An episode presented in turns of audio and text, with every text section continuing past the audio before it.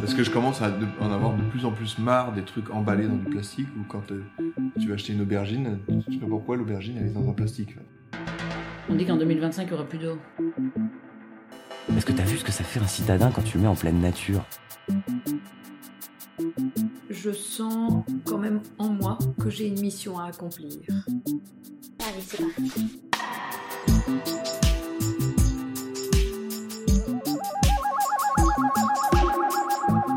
La vie va où? Un podcast proposé par Fanny Blondeau.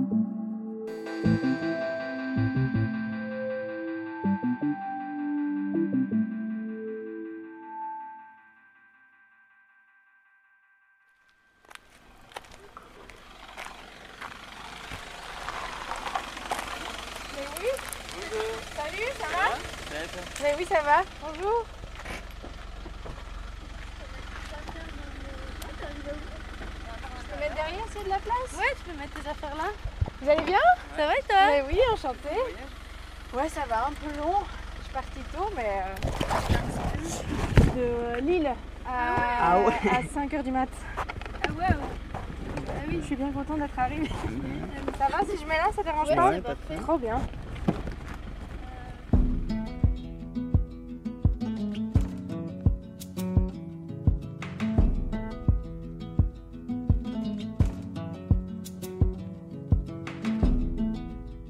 Il est possible que certains et certaines d'entre vous aient déjà songé à un mode de vie alternatif.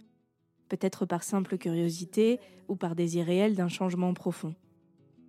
Moi-même, je me suis déjà imaginé vivre recluse dans un chalet perdu dans la montagne ou dans une maison en bord de mer sans personne autour.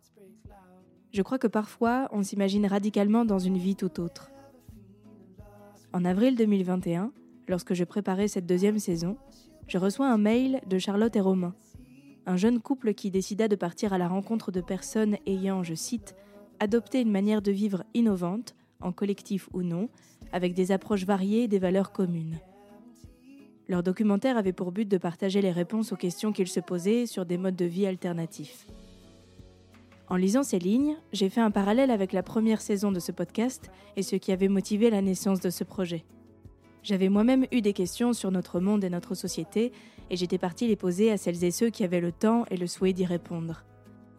En échangeant avec eux, je voulais en savoir un peu plus sur leur parcours, leur regard sur le monde et notre façon d'y habiter. C'est l'été qui suivit que je suis donc allée les retrouver dans le hameau de Hels, aux frontières du Gard, de la Lozère et de l'Ardèche.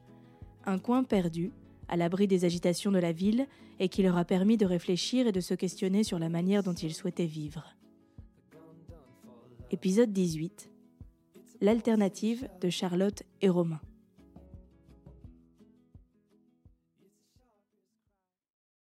Du coup, moi, je m'appelle Charlotte.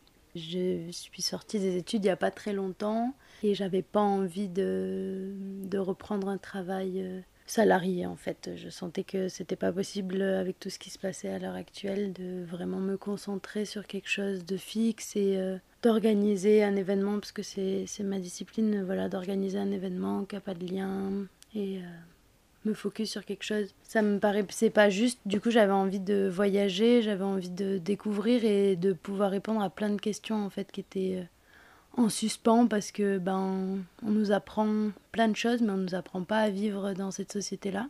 Et donc euh, moi j'ai senti que j'avais le besoin d'aller euh, explorer en fait pour pour répondre à mes questions et pour trouver des solutions directement par la pratique, par l'expérience et être capable d'être plus autonome aussi euh, dans mon quotidien.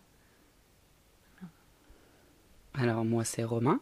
À la base euh, j'ai fait des études euh, conventionnelles d'ingénieur en géologie. Et j'ai vu qu'au final je voulais pas travailler dans ça parce que hum, bah, les possibilités que ça m'offrait c'était très intéressant en termes de la matière quoi, mais en termes réels de, de qu'est-ce que ça allait être mon job, je me voyais absolument pas, pas faire ça de ma vie.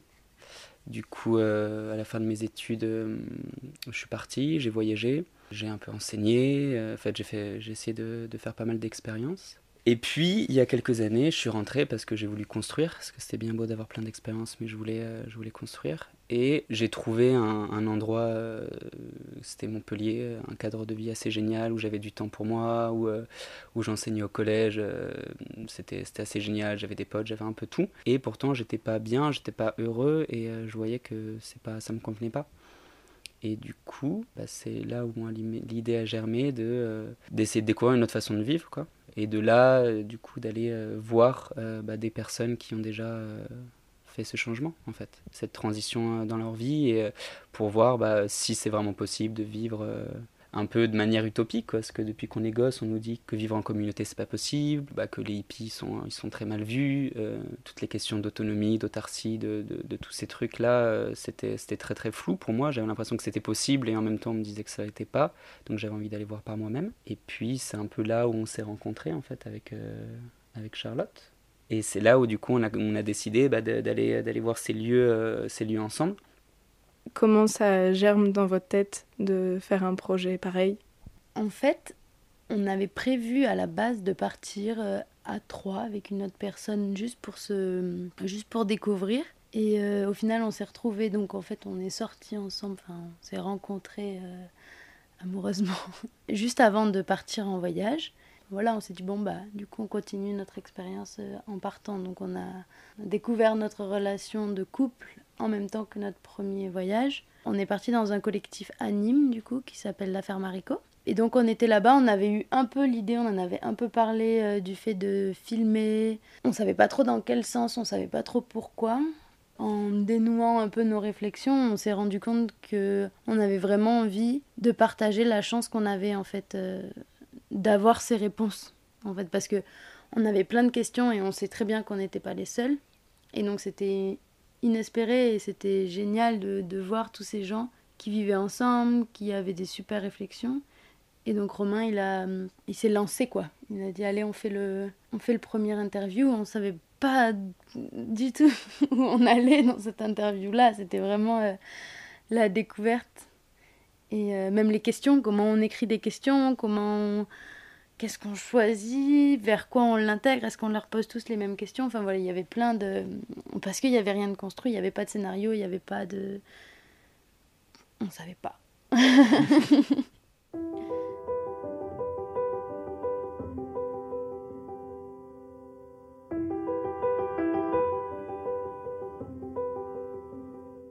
j'avais déjà eu un, peu la réflexion de je sais pas, de faire des, un peu des vidéos, mais je sais pas sous quelle forme. Euh, enfin, il y avait. Voilà, de toute façon, j'ai souvent des idées de trucs qui se passent pas forcément, donc euh, ça allait un peu dans tous les sens. Mais euh, ce qui pour nous était clair, c'est le fait qu'on voulait aller découvrir des endroits du coup qui nous parlaient pour répondre aux questions qu'on avait. Et en fait, des, des questions assez euh, concrètes, parce que c'était sur euh, comment est-ce qu'on va décider de vivre, en fait. Est-ce que bah, est-ce qu'on veut euh, vivre vraiment, par exemple, en collectif ou pas? À quel point on a une recherche d'autonomie? À quel point on peut, on peut vivre que du lieu Ou est-ce qu'il faut mixer ça avec une activité à côté? Des questionnements comme ça. Et puis des trucs beaucoup plus terre-à-terre, comme comment faire son jardin, comment construire, etc. Donc nous, c'est ça qui nous, qui nous motivait. Mais euh, il y avait aussi le fait de pouvoir construire quelque chose au-delà de ça, de, que ça soit pas juste un, voyage et que, qu'il y, ait quelque chose de, finalisé avec ça. Et de pouvoir le, partager.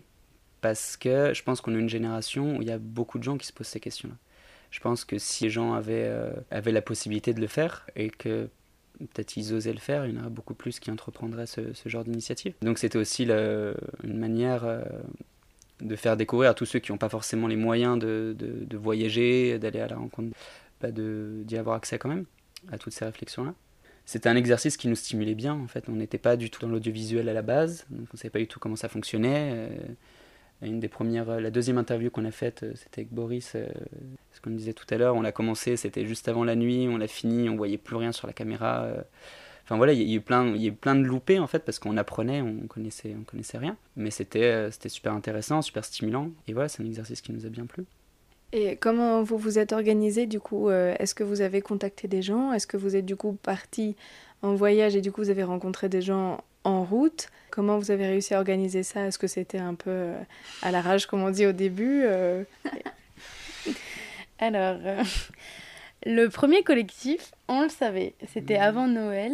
On avait appelé et ils nous avaient invités à venir trois semaines. Après, notre seul plan, c'était qu'on voulait aller faire une teuf à Caen. Et du coup, Pour le jour de l'an. pour le jour de l'an. Donc on s'est retrouvés en hiver à partir de Lyon en stop, en ayant zéro plan autre que cette teuf de potes qui, avaient, qui nous avaient parlé de ça et qui c'était eux qui l'organisaient. Et on n'en avait jamais trop fait, ça nous paraissait rigolo d'aller voir, je sais pas pourquoi. Et, et donc on s'est retrouvés à se dire, bon, bah, ça veut dire qu'on va commencer notre voyage en hiver dans le nord. Ok, stop. en stop. Un stop. Pourquoi pas? Donc on avait pris une tente au cas où, mais l'idée c'était de la laisser dans le sac. Et puis voilà, on est parti là-bas, on avait envoyé un- quelques messages. En fait, on a pas mal utilisé nous. C'est un site de chantier participatif. En fait, ça nous allait d'aller dans les lieux, mais de faire quelque chose. Personnellement, je suis très vite mal à l'aise d'arriver quelque part et de pas être utile. Je trouve que je m'intègre beaucoup moins bien, je sais pas comment interagir avec les gens. Alors que si on me propose, euh, voilà, on a ça à construire, euh, là si tu veux tu peux faire ça et tout, bah c'est beaucoup plus facile parce que je suis manuelle, parce que je peux aller faire un truc, je peux aller aider et du coup je peux rencontrer la personne dans l'action. Et, euh, et je trouvais que c'était un bon deal aussi. euh, bah nous on apprenait du coup aussi à faire des trucs, on rencontrait aussi des vies en collectif, enfin voilà, c'était notre euh, manière de faire. Donc on avait envoyé plein, enfin plein, quelques messages sur Twitter. Et donc évidemment c'était la période de Noël, donc personne répondait. C'était l'hiver, les chantiers sont un peu arrêtés aussi à cette période. Et après, bah, en fait, euh, on a passé le, le nouvel an qui était super sympa. Puis on a eu rapidement des, des réponses. Donc euh, Gurune euh, qui nous a dit de venir le voir qui est vers Rennes. Donc on s'est dirigé vers la Bretagne. Après, on est resté principalement, enfin oui, on est resté principalement qu'en Bretagne. Et c'était génial parce que c'était hyper fluide en fait. Il y a Gurune qui, juste après, on a trouvé un autre chantier participatif, un autre chantier participatif à un autre endroit qui, elle, nous a proposé d'aller voir un collectif qui était génial et qui faisait des chantiers participatifs où on y est resté trois semaines. C'était hyper fluide. Donc, euh, le stop en Bretagne, euh, c'est mieux que Uber. C'est instantané. Donc, ça, c'était génial. On a rencontré plein de gens euh, grâce au stop. Moi, c'était extrêmement compliqué pour moi au début parce que j'aime pas justement devoir des choses moi, j'ai envie de dire que c'était presque humiliant au début pour moi. Euh, Je l'ai super mal vécu. Il y, a des, il y a des moments où on, on se faisait pas prendre et puis les gens ils te regardent de travers. Et t'as l'impression que les gens ils te considèrent comme sale, comme mal éduqué, comme. Enfin, c'était super délicat. Jusqu'au moment où je comprenne que bah, en fait le stop c'est pas prendre quelque chose à quelqu'un, c'est partager un moment. Parce qu'en fait tu leur prends rien du tout. Tu oui, toi tu payes pas ton voyage mais eux ils payent pas plus parce qu'ils te prennent. Et en fait tu leur apportes euh, une discussion, tu leur apportes une écoute, tu leur apportes une ouverture d'esprit. Et après ça a été vraiment que du kiff parce qu'il y avait vraiment cette découverte là en fait de on est des êtres humains, si la personne elle s'arrête c'est qu'elle en a envie. Et du coup maintenant c'est que du kiff et du partage et je pense qu'on a passé des super moments et les gens étaient super contents aussi de nous prendre en stop parce qu'on est respectueux. Et c'était chouette de reprendre cette, euh, ce pouvoir en fait. Et pourquoi est-ce que vous avez choisi l'autostop? Est-ce que c'était un souhait ou juste on n'a pas de voiture et juste on veut pas payer le train? C'est quoi le pourquoi cette option? Enfin, dans ma tête, je me dis tu fais un, tour de certaines alternatives, bah faut être sûr de pouvoir arriver à un endroit, etc. Donc du coup, c'est quand même un choix osé qui est génial, hein. Mais du coup, pourquoi ce choix-là? C'était euh, pour l'aventure, je pense. Après, on en parlera plus tard, mais, euh, mais normalement, la deuxième partie du voyage, la deuxième grosse partie du voyage devait se faire en vélo. Et voilà. Mais la première, ben, on a hésité, on s'est dit que ça pouvait être cool. On n'avait pas. On avait fait un petit peu de. Moi, j'avais fait un peu de stop, euh, Charlotte pas trop avant. Ben, on aime bien le côté voyage, le côté aventure, le côté partage. Et euh, voilà, c'était un petit défi. On a failli pas la prendre en fait au dernier moment parce que, euh, pour la petite anecdote, au départ de, de chez moi, euh, on a attendu au péage pendant un peu plus d'une heure et on avait, on avait rien. Il faisait froid et on savait qu'on avait en fait chacun une voiture. Donc c'est vraiment un choix.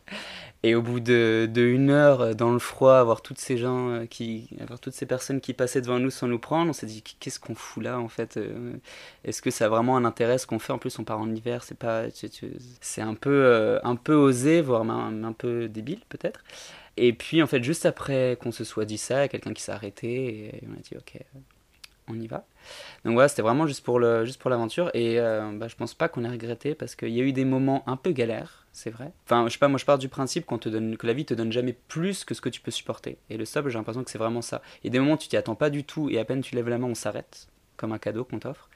Et puis à des moments, bah, tu galères un peu, c'est un peu compliqué et tout. Et c'est vraiment au moment où t'en peux plus, tu dis, ouais, c'est bon, là j'en ai marre, il pleut, et voilà, que euh, ça devient super simple. Et ouais, et rien que pour ça, bah, c'était euh, bah, c'était chouette, quoi.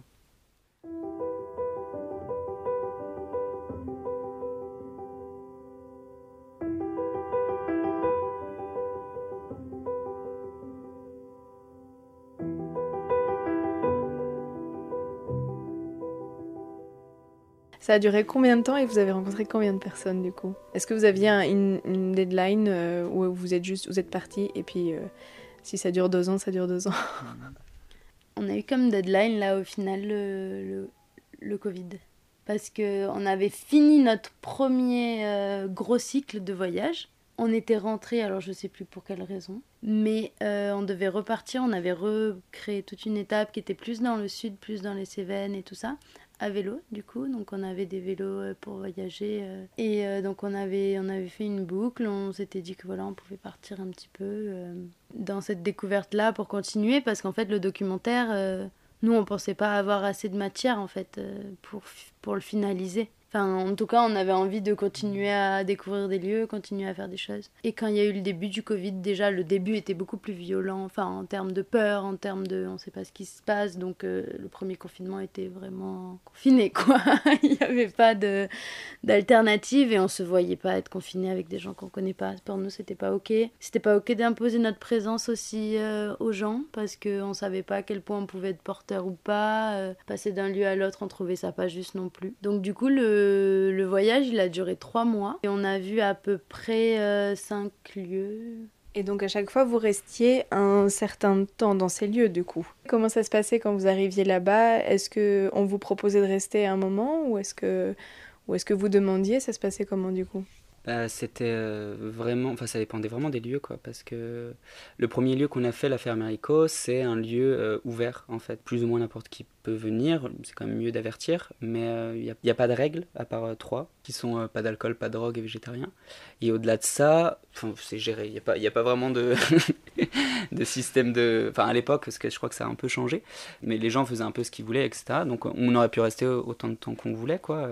Il y en a beaucoup qui décident d'ailleurs après de construire une cabane là-bas ou n'importe quoi. Et après, bah, pour les chantiers participatifs, euh, on le disait avant. Avec Twiza, c'est un peu comme le woofing, c'est-à-dire qu'il y a un chantier participatif et en échange, on est logé gratuitement. Mais voilà, il y, en avait comme ça où euh, donc on était déjà euh, au courant de combien de temps on, allait rester.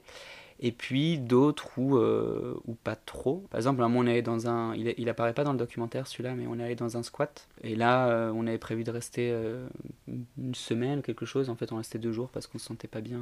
pour le coup, on se sentait pas du tout à l'aise, on se sentait pas à notre place. Je crois le- les deux endroits où on est resté le plus longtemps, c'était trois semaines. Euh, Il y a un endroit où on est juste allé visiter en deux jours, chez Benjamin. Puis sinon, euh, l'autre chantier participatif, on avait fait, euh, on avait fait dix jours, je crois, quelque chose comme ça. Moi, ce que j'ai retenu, c'est que chaque lieu nous a permis de nous positionner, en fait. Depuis que, de, toute façon, depuis qu'on réfléchit, on se positionne clairement sur notre vie, sur, sur notre manière de, de concevoir les choses, sur notre acceptation de où, où s'arrête la liberté des uns, où commence le collectif, ou comment moi je dois m'investir dans le collectif parce que je suis quelqu'un d'hyper actif. euh, est-ce que je dois tout donner ou est-ce que. Voilà. Et j'ai l'impression que la chance qu'on a eue, c'est qu'on a eu un panel de lieux différents, un panel de rencontres complètement différentes, et à chaque fois, ok, là, ça, ça me parle, mais ça, c'est beaucoup plus compliqué pour moi à gérer. Ok, là, on est trop proche des autres. Ah, ça fait du bien d'avoir sa maison. Ok, waouh, on peut souffler, on voit que là, le fait de manger seul, c'est cool. Et en fait, ça a été que des expériences comme ça. Je pense que le squat dont Romain parlait, c'était génial parce que, waouh, on s'est vu qu'on n'était pas bien du tout alors qu'on était dans un collectif, dans un lieu magnifique. Vraiment, c'était incroyable. C'était sur la côte de... en Bretagne, euh, c'était idyllique comme lieu. Il y avait plein d'espaces communs de, de travail, de bois, de... Enfin, ça aurait pu être incroyable, mais nous, on a vu que c'était trop sale pour nous. les gens du coup étaient pas dans l'accueil parce que c'est pas comme un autre collectif où quand t'arrives on te dit bonjour c'était tellement grand il y avait genre une quarantaine de personnes donc en fait personne n'était là pour t'accueillir personne ne te disait où aller enfin c'était très roots quoi et on s'est on non on a et ça nous a fait du bien ok on a besoin d'un accueil donc au final si nous on fait un collectif ben on sait que on aura envie d'accueillir les gens d'une certaine manière aussi. Et voilà, donc j'ai l'impression que si évidemment on a des lieux où on s'est mieux senti que d'autres. Il y a, y a, des lieux qui nous parlent plus. Je mmh. pense que voilà, la, la Coudrée, donc c'est le, le, dernier collectif où on est allé.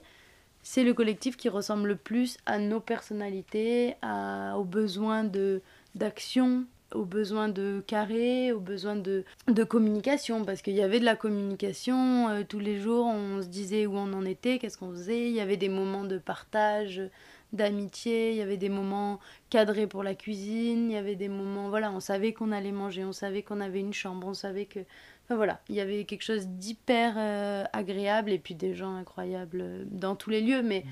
voilà, c'est vrai que c'est l'endroit où on s'est dit que qu'on n'y vivrait pas forcément, mais en tout cas qui nous montre qu'il y a, y a un style de collectif qui est plus juste pour nous que d'autres. quoi. Mmh. Moins challengeant peut-être aussi. Par contre, je pense que dans aucun lieu on s'est euh, totalement retrouvé. C'est-à-dire qu'on tout était très différent en fait en termes de vivre ensemble, en termes de, de travail, en termes de plein de choses, de gestion des conflits, de la parole, de plein de trucs. Maintenant qu'on a un, modèle qu'on s'est, construit, euh, le modèle dans lequel on aimerait vivre en fait en collectif, euh, c'est un, peu un bout de, tout ce qu'on a vu. Il y a des endroits où, euh, comme la Coudray, on pouvait travailler ensemble et c'était, génial, mais la façon de vivre ensemble, tous dans la même maison, c'est pas forcément ce qui nous convenait, ou de partager tous les repas ensemble. Et voilà, chaque, lieu avait des, des choses, des choses intéressantes. Et ça nous a permis de construire petit à petit et le voyage, en disant bah tiens on aimerait bien voir des lieux plutôt comme ça plutôt comme ci. Puis euh, au final pour euh, pour notre vie future quoi. Donc vous faites ce, ce, ce, voyage et vous rencontrez ces gens entre fin 2019 et début 2020 vous finissez par un lieu apparemment euh, génial et là le Covid arrive. Et donc du coup vous rentrez chez vous. C'est où chez vous? On a eu beaucoup de chance, je crois, parce que du coup, euh, on s'est demandé la même chose, c'est où chez nous Qu'est-ce qu'on fait euh, Donc, est-ce qu'on va dans un collectif Est-ce qu'on retourne à la ferme haricot Enfin, voilà, il y a eu plein de questions. Et on s'est dit que, en fait, moi j'ai de la chance, j'ai une maison familiale de vacances en Ardèche. Et donc j'ai demandé à ma famille si, on pouvait y vivre euh, un certain temps. À la base, c'était juste le temps du confinement parce qu'on n'avait pas envie d'être confinés euh, dans nos familles respectives. C'était pas, ça nous paraissait pas juste. On savait pas combien de temps ça allait durer en plus. Et on a eu de la chance, on est parti avec des graines, un ordinateur pour faire le montage qu'on nous a prêté voilà le, minimum pour passer le temps quoi enfin parce qu'on s'était dit ok bah si on est bloqué dans une maison on sait jamais si on a assez de rush, autant on arrive à faire ce montage, quoi. Et en fait, c'était trop chouette parce que on s'est motivé pendant le, pendant le confinement à, à, construire une, à finir de construire en fait une construction qu'on avait faite avec des amis euh, qui était une serre. Donc euh, on avait 50% euh, de notre temps du confinement qui était sur la construction de, de, ça. En plus, on venait de faire plein de trucs d'éco-construction. Donc c'était génial d'être tous les deux et de pouvoir expérimenter genre tout ce qu'on avait appris, voir qu'on se disputait toujours quand on construisait des trucs. et, euh, et de faire le documentaire en parallèle quoi. Donc euh, on avait commencé, on avait déjà trié les rushs, on avait déjà fait des tableaux parce qu'on avait fait direct après parce qu'on avait peur d'oublier, on avait peur que... Donc on avait déjà coupé tous nos, tous nos interviews, on avait tout trié dans des tableaux pour, euh, pour voir comment... On où on se dirige, mais on n'en savait rien, mais on avait fait quand même quelques thèmes qui revenaient euh, dans nos questions et puis dans les gens qu'on a rencontrés. Et on s'est posé devant cet ordinateur. Et on a commencé, quoi. C'était trop bien. Franchement, c'était génial parce qu'on était autant dans l'intellect et sur l'ordinateur avec ça, et dans l'intellect qui est beaucoup plus euh, système D dans la construction et dans le physique. Et euh, oh, c'était un équilibre, enfin, je crois que c'était vraiment. on était trop heureux. En plus, on kiffait le printemps parce que le printemps du confinement, il était trop génial. On était dans une maison, genre, au milieu de la forêt. C'était trop bien. On voyait toute la lenteur des choses. On allait une fois par semaine faire le marché, c'est tout. Sinon, on sortait pas de la maison. C'était trop bien.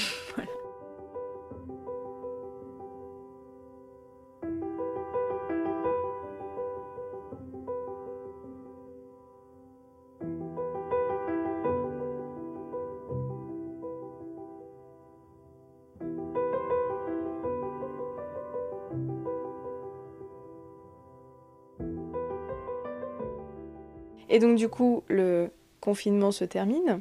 Et depuis, parce que là, il s'est passé plus d'un an et demi, ou plus d'un an, depuis votre montage, vous avez posté votre documentaire, enfin, vous avez publié votre documentaire sur YouTube à l'automne. Et du coup, depuis, il se passe quoi? Après avoir vu, euh, après s'être euh, questionné, avoir trouvé des réponses sur, euh, sur où vivre, etc., on dit que le mieux c'était peut-être d'essayer de le mettre en pratique. Autant, autant bah, par exemple au niveau de la construction, ça nous motivait de pouvoir construire de nos mains, de faire le jardin, etc., et surtout d'expérimenter le collectif. Et là, en fait, on a eu un deuxième gros coup de bol, parce que le, premier confinement, en fait, on, était, on était de retour, mais on avait plein de plans, etc., on a appris qu'on allait être confiné, et, ça s'est fait voilà, dans les dans les 24 heures, je crois. Euh, on a fait des courses, on a tout emballé, on a dit tiens, on prend un ordi pour le montage au cas où. Euh, hein, hein.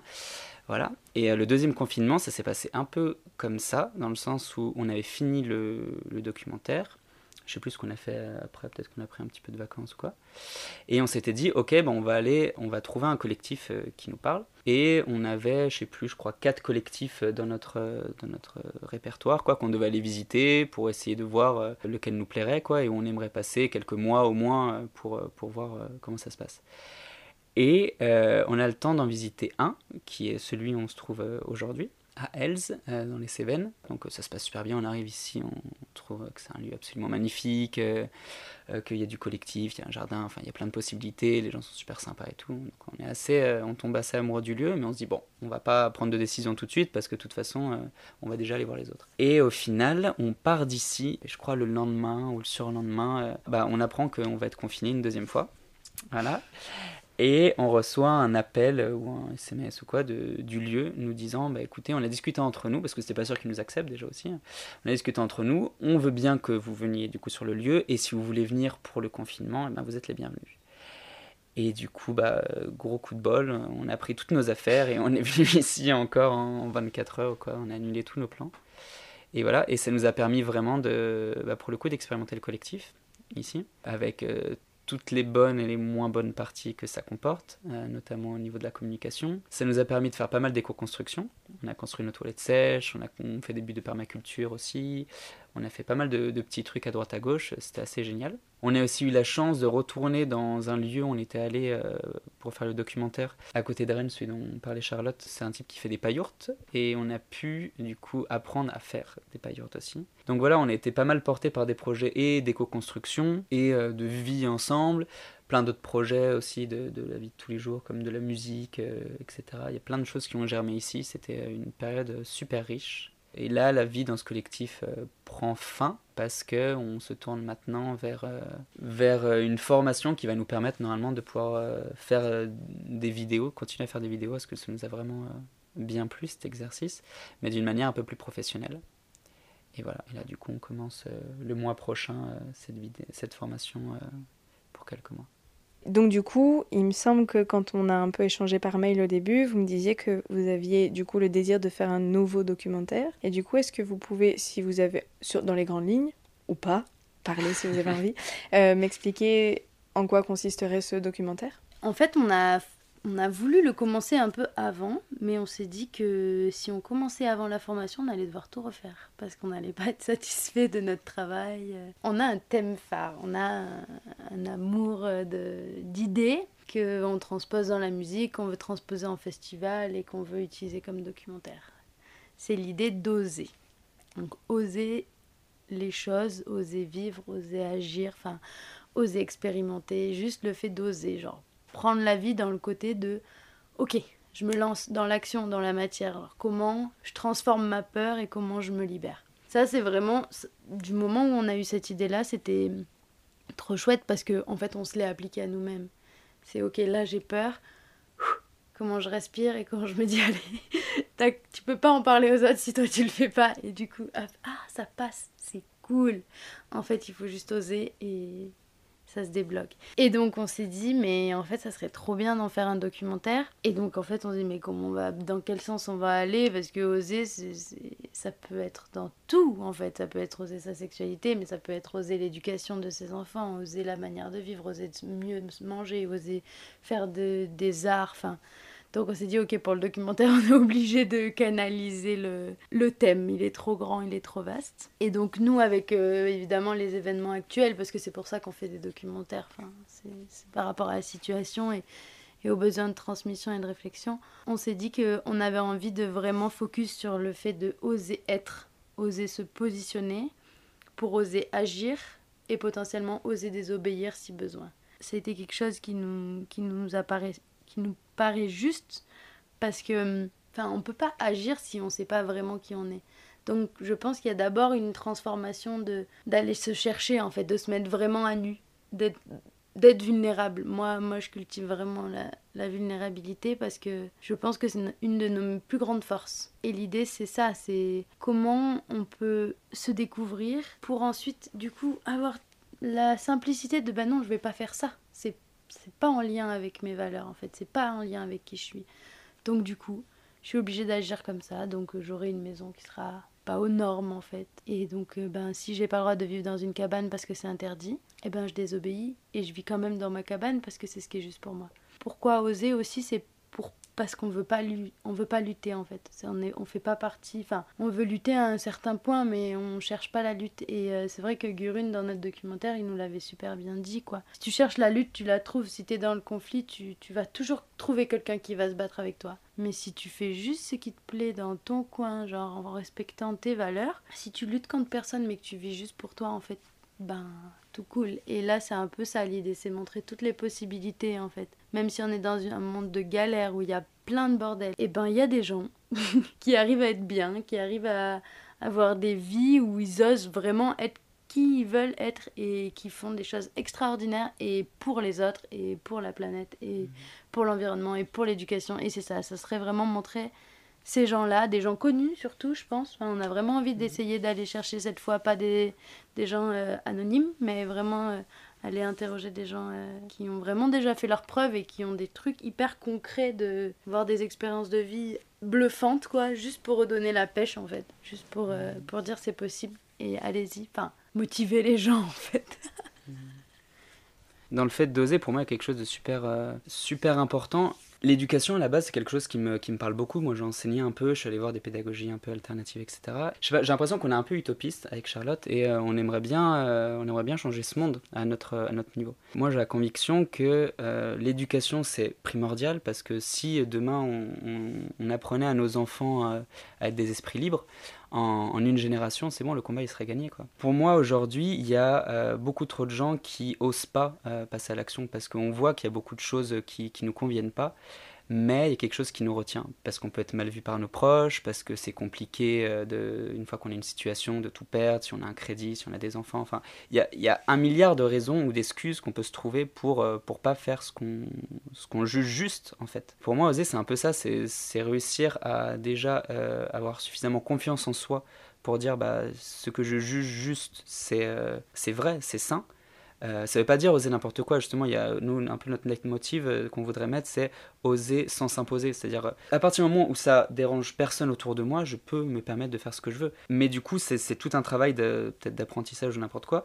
Et je pense que même en étant adulte, ben, on, peut, on, peut, on peut y arriver.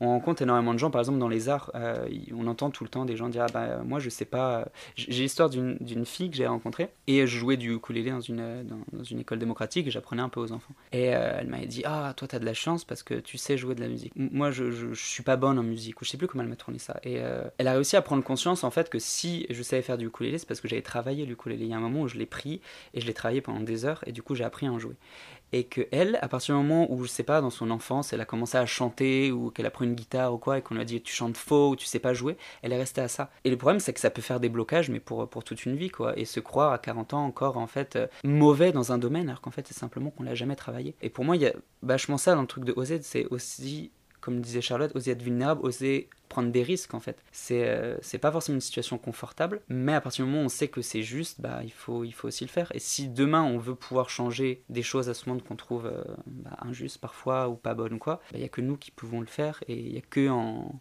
en osant qu'on y arrivera.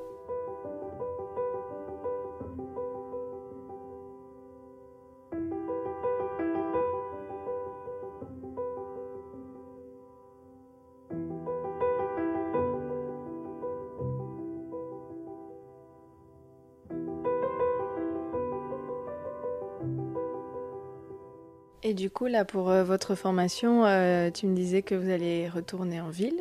Du coup, vous appréhendez pas trop de, cette vie? Parce que bah, c'est quand même un changement par rapport à tous ces derniers mois que vous avez vécu euh, avec des gens plus proches de la nature, etc. Comment vous le vivez, ça, ce, ce retour à la cité? Je crois qu'on a de la chance, encore une fois, parce que en fait la formation elle est genre super proche de ma famille. Donc euh, on va être dans une super grande maison on va avoir notre espace et euh, dans un village. Donc euh, on, va être à la ville. C'est sûr que par rapport à, à ce qu'on a vécu ça n'a rien à voir. Enfin tout est compliqué. On peut même pas avoir de toilettes sèches. Pour nous c'est extrêmement frustrant quoi mais euh, mais euh, je crois qu'on a envie de se challenger aussi, euh, d'arriver à bah, pas se faire prendre par cette frénésie, en tout cas à s'y faire prendre si on en a envie, parce que moi je kiffe la frénésie de la ville et j'ai adoré vivre à Paris et, et j'ai beaucoup beaucoup de, de, plaisir en fait à,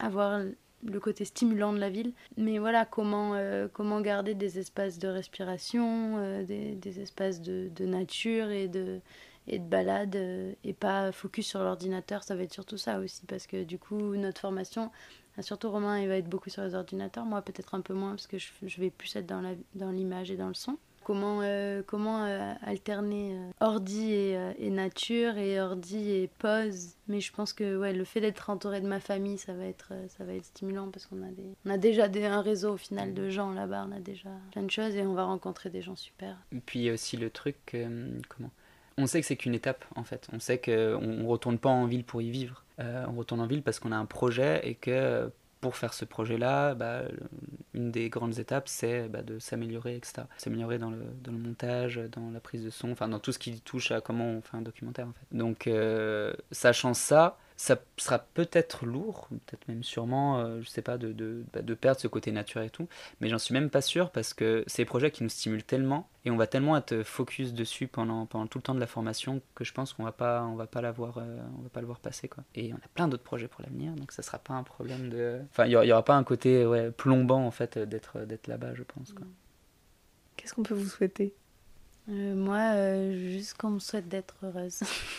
Il n'y a que ça qui compte depuis que je suis petite. Voilà, du moment je suis heureuse à chaque moment euh, et à chaque action, même dans la tristesse, même dans la peur, même dans l'angoisse. Mais si je sais que je suis heureuse avec moi-même, euh, moi, euh, tout me va. voilà. On pourrait peut-être nous souhaiter simplement que notre chemin il continue de la manière dont il a commencé depuis qu'on est ensemble. Comme on l'a dit là, avec tous ces coups de chance qui, nous sont arrivés, en fait, on en a eu plein, plein, plein. Et à partir du moment où on se positionnait, où on se disait, ok, on va aller dans cette direction, tout se débloquait super facilement. Et on veut monter un collectif, et pour l'instant, d'être aussi loin de ça. On n'a encore rien prévu. On n'a pas du tout en termes de avec qui on va habiter. On a quelques idées, mais voilà. Euh, en termes de terrain, en termes de comment faire pour trouver l'argent. Enfin, il y a toutes ces questions-là qui pourraient être très très euh, angoissantes, très problématiques, machin. Et en fait, plutôt que de nous souhaiter de trouver tout ça, bah, je sais que si, enfin, je pense, j'ai la croyance que si on, si on fait ce qu'on doit faire, si on reste sur notre chemin, si on reste, euh, bah, ça va se débloquer petit à petit assez simplement. Donc, euh, donc voilà, si on peut juste rester dans le flow, ça sera, ça sera bien. Et il y a une chose sur laquelle je vais revenir, parce qu'en vous écoutant, je pense au tout début, quand tu as parlé brièvement de l'image qu'on peut avoir des personnes qui euh, font des alternatives ou qui vivent autrement, un peu les hippies euh, paumés. Euh, voilà, on a une image un petit peu très péjorative de, de, ben voilà, de ces gens-là, de, des gens qui font des choses comme, comme vous, qui souhaitent vivre autrement, etc. Qu'est-ce que vous vous dites pour continuer quand même dans votre démarche, euh, pour continuer à croire et ne pas se laisser euh, happer par des choses négatives, parce que des fois ça peut démoraliser aussi quand on ne croit pas forcément en vous, parce que je suis sûre que cet échange-là, ce que vous dites là, ne serait-ce qu'une personne, ça va, c'est sûr, ça va intéresser, intriguer des gens, j'en suis persuadée. Donc qu'est-ce, qu'on, qu'est-ce que vous pourriez dire ou qu'est-ce que vous, vous vous dites à vous-même pour contrer cette image-là ou ces commentaires-là? Même quand j'avais des dreads, je me suis jamais identifié à un hippie parce que justement il y avait cette image-là de bah, d'utopistes qui fument des pétards et qui font pas grand-chose d'autre en fait. Et euh, c'est vrai que euh, on a rencontré des gens qui avaient encore un peu cette vision-là, mais ça paraît tellement loin de ce qu'on de ce qu'on a vécu que moi, ça, me, fait plutôt rire euh, qu'autre chose ou alors rire jaune, mais euh, mais au contraire, enfin j'ai l'impression que ceux justement les personnes qu'on a rencontrées là dans les alternatives, c'est tout sauf le côté péjoratif des hippies. Des gens qui ont su se remettre en question et qui savent remettre en question énormément de codes, de normes, parce que aller faire caca dans, dans de la sûre euh, et le gérer soi-même, bah, ça fait peur à tout un tas de, de gens et, euh, on peut juger ça sale, etc. Donc ça remet en question énormément de choses sur, euh, sur l'hygiène, sur la manière de vivre, sur le travail, sur et les personnes qu'on a rencontrées. Bon, bien sûr, il y a comme de partout, il y a des gens bien, il y a des gens moins bien, etc. Mais c'est des gens qui se bougent, qui se posent des questions et qui sont super intéressantes. C'est des endroits où on a évolué énormément, où on a eu des discussions super intéressantes, où ça nous a fait remettre en question énormément de nos préjugés, de nos a priori. Des gens qui les juraient comme ça, j'aurais juste envie de leur dire, bah, allez discuter peut-être avec eux, allez, allez dans, ces lieux-là, euh, allez les rencontrer, essayer de vivre un petit peu comme eux, essayer de passer au-delà de vos préjugés et de remettre en question peut-être euh, tout ce que vous considérez euh, normal et et toute la bienséance qu'on essaye de nous inculquer depuis qu'on est petit et qui, moi, m'horripile parce que parce qu'on a des notions parfois de, de politesse, de bienséance et tout, mais qui sont euh, en fait à l'opposé de, de, notions euh, humanistes ou, euh, ou justes ou, ou équitables ou quoi. Donc on a beaucoup de choses, je pense, dans notre société à remettre en question et des lieux comme ça, c'est des bons endroits pour, pour être un peu chamboulé et développer de nouvelles idées.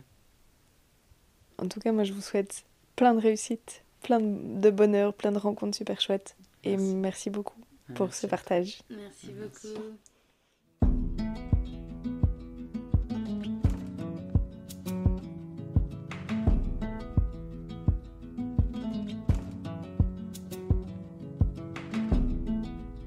Si vous souhaitez visionner le documentaire L'Alternative et en savoir plus sur Charlotte et Romain, les liens se trouvent en description de cet épisode.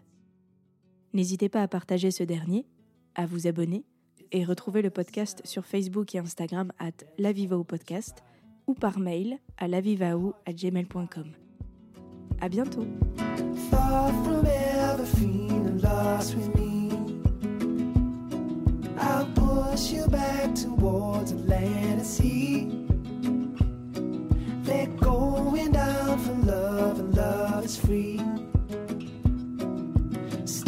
Stick with me. and I